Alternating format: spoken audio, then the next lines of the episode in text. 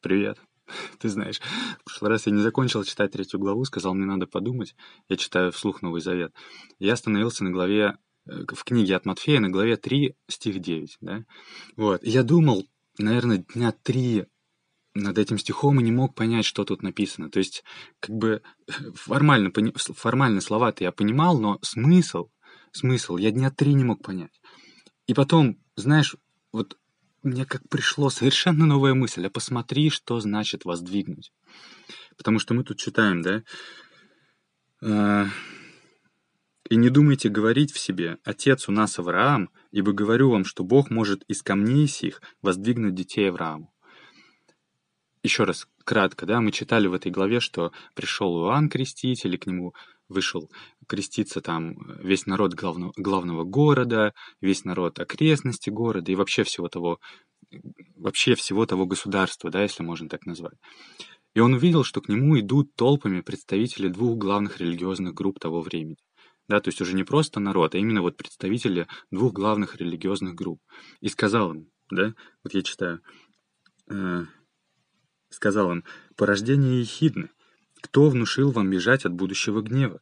Сотворите же достойный плод покаяния и не думайте говорить в себе «Отец у нас Авраам». Ибо говорю вам, что Бог может из камней сих воздвигнуть детей Аврааму.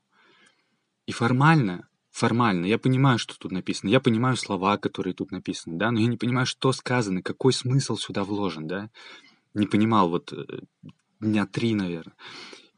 В принципе, в принципе, это, в общем-то, наверное, не самая важная вещь, но я хохотал, потому что это было все равно как, знаешь, как решить какую-то задачку. Это было очень интересно. То есть я знаю, что воздвигнуть это значит, там вот, я знаю вот из э, литературы, да, там я памятник себе воздвиг нерукотворный. То есть это значит, ну, ну вот памятник воздвигают, да, но я как бы знаю, что это значит. И я пытаюсь понять, что значит из камней сих воздвигнуть детей Аврааму, и, конечно, я ничего не понимал. Я написал в Яндекс, просто пишу при тебе. Воздвигнуть это. Читаем. Строить, сооружать, обычно что-либо значительное. Возводить. Нажимаю на слово «возводить», прямо тут по перекрестной ссылке. Э, нажимаю и смотрю, да, «возвести», ведя помочь подниматься наверх, возвысить до какого-либо положения, поднять, устремить вверх, соорудить, построить. И следующее значение, смотри. Отнести к чему-либо происхождение, источник чего-либо. Объяснить, проследить историю чего-либо. А, ты понимаешь, о чем тут речь? Отнести к чему-либо происхождение, проследить источник. Другими словами, они как бы думают о себе, мы потомки Авраама, с нами Бог. А он говорит им, и не вздумайте говорить в себе, отец у нас Авраам. Интересно, что он э, в себе, да? Не, не, не вздумайте говорить в себе. То есть это даже не о себе. Может, они другим об этом и не говорят, да? Но в себе. То есть внутри себя они так думают, да? И, конечно, это значит, это как-то проявляется в их поведении, да, может быть, в какой-то излишней самоуверенности, в какой-то надменности и тому подобное, да. А он им говорит, «И не вздумайте говорить в себе, Отец у нас Авраам, ибо говорю вам, что Бог может из камней сих воздвигнуть детей Аврааму». А мы теперь знаем, что воздвигнуть, да, то есть воздвигнуть или возвести, это значит, это одно из значений — отнести к чему-либо происхождение, источник чего-либо. А, это так интересно.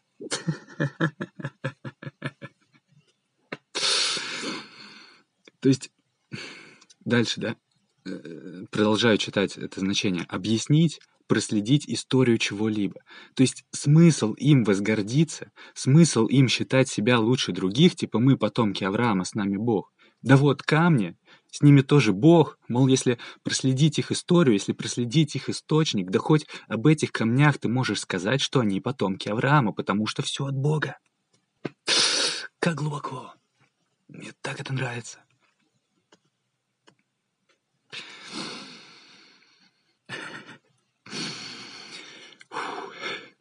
Что-то разошелся в этот раз. Или что ты думаешь на этот счет? Что ты думаешь на этот счет? Может, тут речь просто о том, что Бог может взять эти камни и соорудить из них детей, да, построить в раму детей? Ну, я не знаю.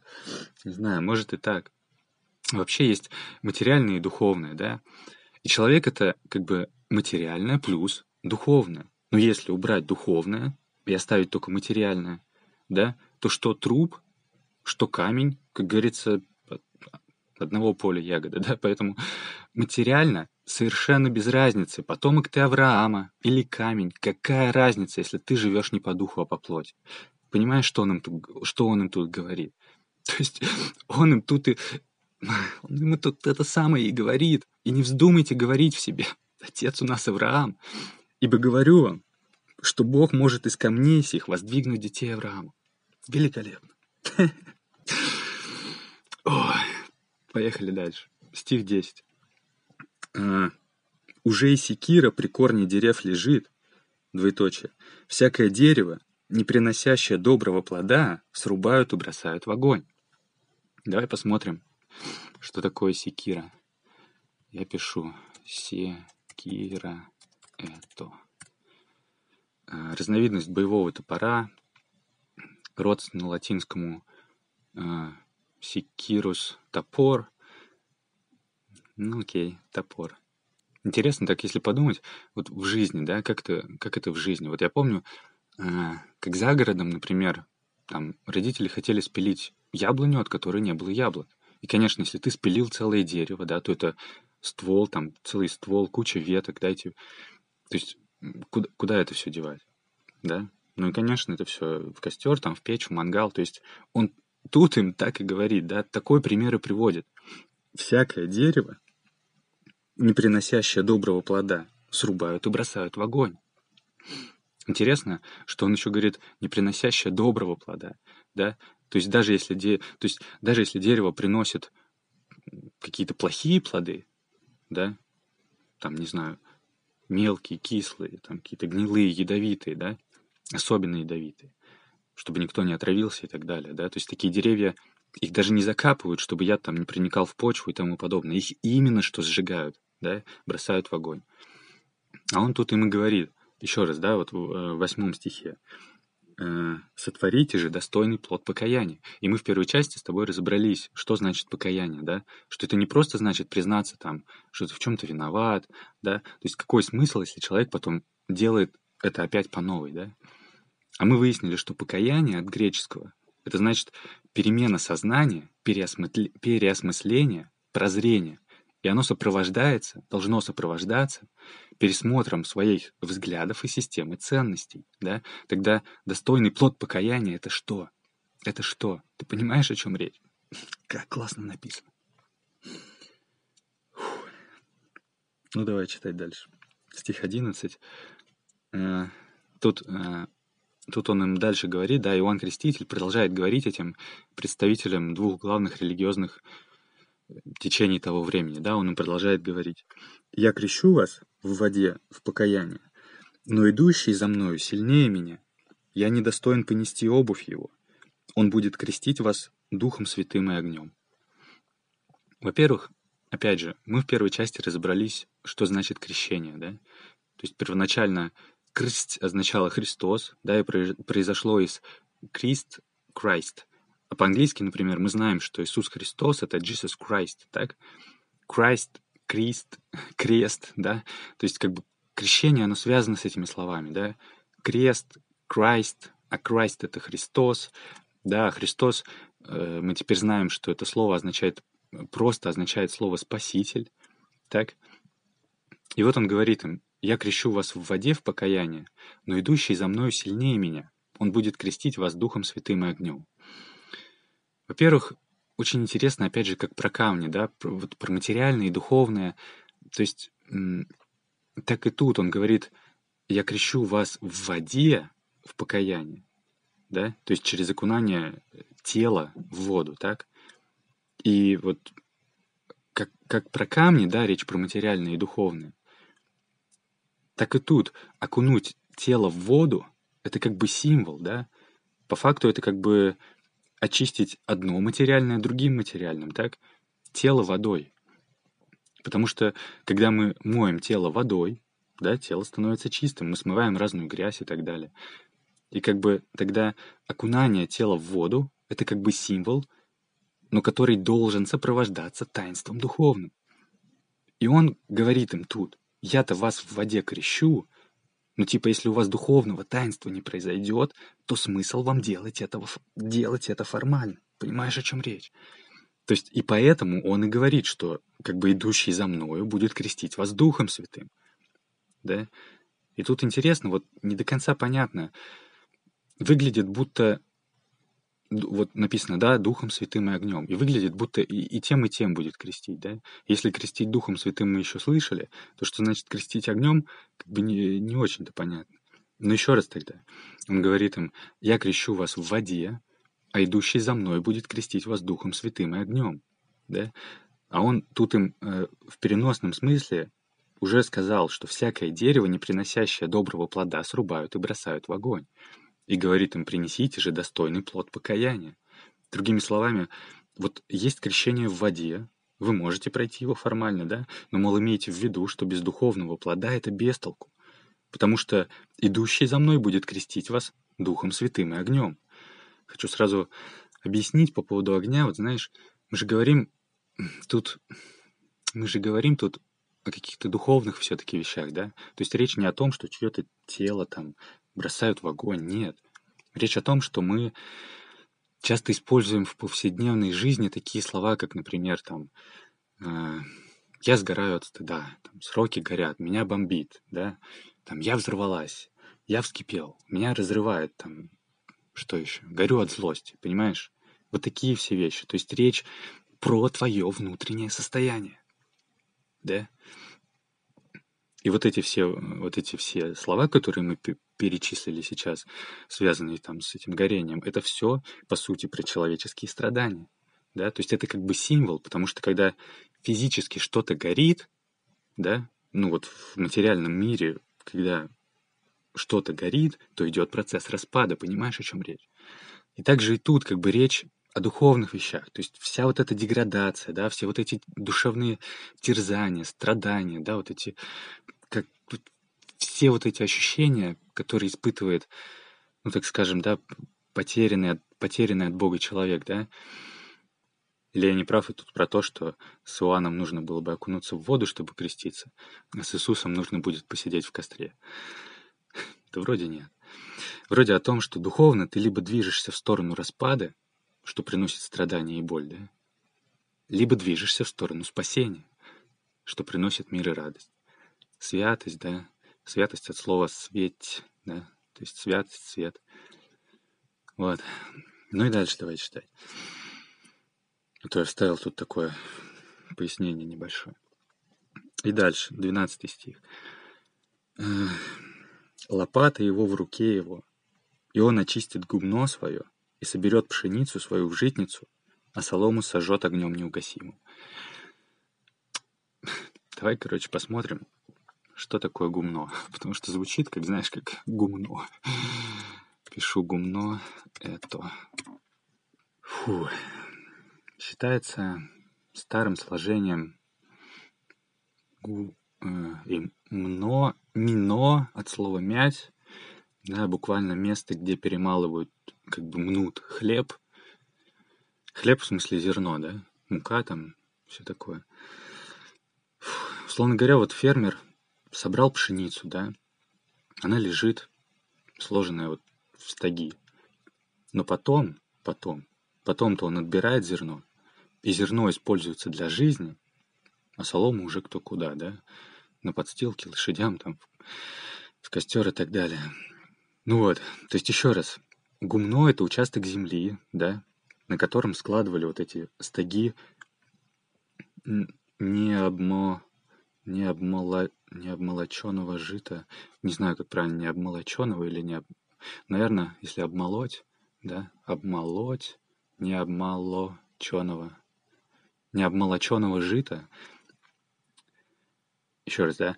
Гумно — это участок земли, на котором складывали стаги необмолоченного жита, Блин, звучит как молоко. Я как раз не хочу сказать, что это связано с молоком. А, короче, не, об, не обмолоченного, не обмолоченного от слова обмолоть. Понятно? А, гумно — это участок земли, на котором складывали стаги необмолоченного жита и проводили его обмолот. Это от слова молоть, да, то есть измельчать. Жид э, в смысле то, что необходимо для жизни, так? Жид. То есть такое общее слово, потому что это может быть не обязательно пшеница, да, как в нашем примере. Разные вещи, необходимые для жизни, да, жид. Жид. И вот тут написано, он очистит гумно свое, то есть отделит, да, зерно от соломы, и соберет пшеницу в житницу свою, а солому сожжет огнем неугасимым. Почему соберет в житницу, да? Потому что, условно говоря, в житнице находится только то, что помогает жить. Так? Только то, что как бы содействует выживанию, да? В данном случае фермеру, например, для жизни нужна пшеница, да? Для него вот жит — это пшеница. Она хранится в житнице. Вот. Что бесполезно для жизни, то уничтожается. Конечно, конечно, все это в переносном, опять же, смысле. То есть тут речь идет не о зерне и соломе, как бы, да, и не о жизни фермера, а жизни, жизни в смысле вообще самой вот этой жизненной силы, да, жизненной энергии. Как это объяснить? Ну, мы знаем, что в природе, да, есть живое и неживое. И разница в том, что в живом есть сама вот эта сила жизни, энергия жизни, так? И поэтому он и говорит в восьмом стихе, да, «Сотворите же достойный плод покаяния». А кому он это говорит? Он ведь это людям говорит так, не пшенице. Понимаешь, о чем речь? Очень интересно. И дальше. Тринадцатый стих. Тогда приходит Иисус из Галилеи на Иордан к Иоанну креститься от него. И тут получилось для меня немножко внезапно, да, вроде недавно говорили, как он родился, потом говорим, в те дни приходит Иоанн Креститель, и вдруг к нему приходит Иисус. Видимо, ну, тут уже прошло много лет между второй и третьей главой. И написано, и написано, тогда приходит Иисус из Галилеи на Иордан, к Иоанну креститься от него. А мы с тобой во второй главе читали, как родители Иисуса сначала бежали в Египет, потом вернулись в землю Израилеву, но не туда, где были до этого, а поселились в пределах галилейских. А Галилея — это область, которая как раз в окрестностях реки Иордан. Так? Ну, такой небольшой э, просто факт. И дальше еще раз. Тогда приходит Иисус из Галилеи на Иордан к Иоанну креститься от него. Иоанн же удерживал его и говорил, двоеточие, «Мне надо бы накреститься от тебя, и ты ли приходишь ко мне?» Но Иисус сказал ему в ответ, двоеточие, «Оставь теперь, ибо так надлежит нам исполнить всякую правду». Тогда Иоанн допускает его. Фу, мне так это нравится. Посмотри, у Иоанна было свое понимание, как это будет, да? То есть то есть у Иоанна, Ио, у Иоанна было свое понимание, как это должно быть. Он тут вот в одиннадцатом стихе говорит, «Идущий за мною сильнее меня, я недостоин понести обувь его». И при этом мы знаем, мы знаем, да, с тобой, что к нему вышел креститься весь главный город, все государство, вся окрестность, то есть в нем что-то такое было, из-за чего к нему вообще все пришли. Но, и у, но у Иоанна было свое понимание, что он недостоин понести и обувь, да, тогда приходит Иисус к Иоанну креститься от него, и тут понимаешь, какой у Иоанна происходит, что называется, разрыв шаблона, да? да? И написано, Иоанн же удерживал его и говорил, мне надо накреститься от тебя, и ты ли приходишь ко мне? И мне так нравится, как Иисус тут так глубоко его понимает и так мягко и легко просто меняет это убеждение и говорит ему «оставь теперь». Понимаешь, так хорошо. Просто оставь теперь. Как бы говорит, я понимаю, что ты еще держишься за свое убеждение о том, как это должно быть, но теперь оставь, ибо так надлежит нам исполнить всякую правду. Мне так это нравится. Всякий в смысле, какой бы то ни было, да, то есть каждый, любой, да, так надлежит нам исполнить всякую правду. И смотри, что тут делает Иоанн. Тогда Иоанн допускает его. Это же так глубоко. Мне так это нравится. Тогда Иоанн допускает его. Великолепно. То есть Иоанн хотел делать по-своему. Он говорит, я недостоин понести и обувь его. А Иисус говорит, оставь теперь. Мол, не мешай своим человеческим убеждениям исполниться тому, что жизнь от тебя просит исполнить. Понимаешь, о чем речь? О, так здорово. И читаем дальше, 16 стих. «И крестившись, Иисус тотчас вышел из воды, и все отверзлись ему небеса, и увидел Иоанн Духа Божия, который сходил, как голубь, и не спускался на него. И все глаз с небес глаголющий, двоеточие, «Сей есть Сын мой возлюбленный, в котором мое благоволение». Благоволение. Благая воля, добрая воля. Так хорошо.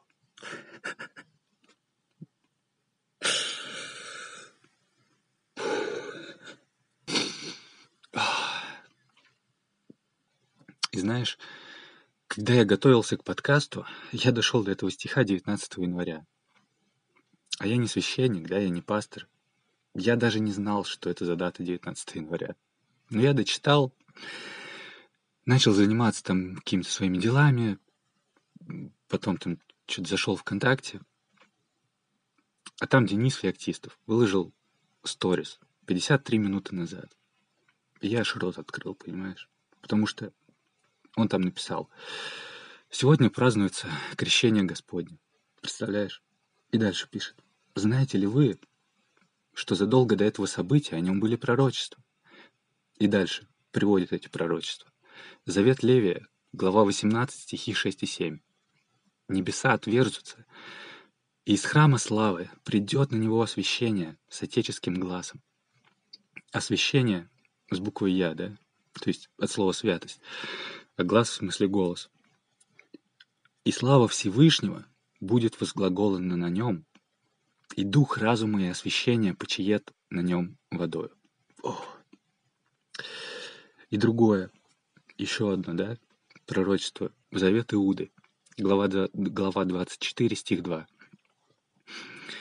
«И отвержутся над ним небеса, чтобы Дух излил благословение Отца Святого и Он сам зальет дух благодати на вас. Вау, просто. Ибо так надлежит нам исполнить всякую правду. Великолепно. Понимаешь? Я даже не знаю толком, кто такой Левий. Если не ошибаюсь, это брат Иуды. И вот завет самого Иуды, да, того Иуды, от которого пошел иудаизм. То есть это все было написано кучу времени назад. И тут мы видим, мы читаем, как это все сбывается. И вот мы дочитали с тобой э, главу номер три. Будем читать и дальше по порядку. Сохрани себе в подписке, чтобы не потерять. Отправь друзьям тоже послушать. Это канал «Разумная вера». И помните, что тьма не может поглотить свет, потому что тьма — это лишь отсутствие света. Соответственно, тьма не работает на то, чтобы поглотить вас, это не работает таким образом.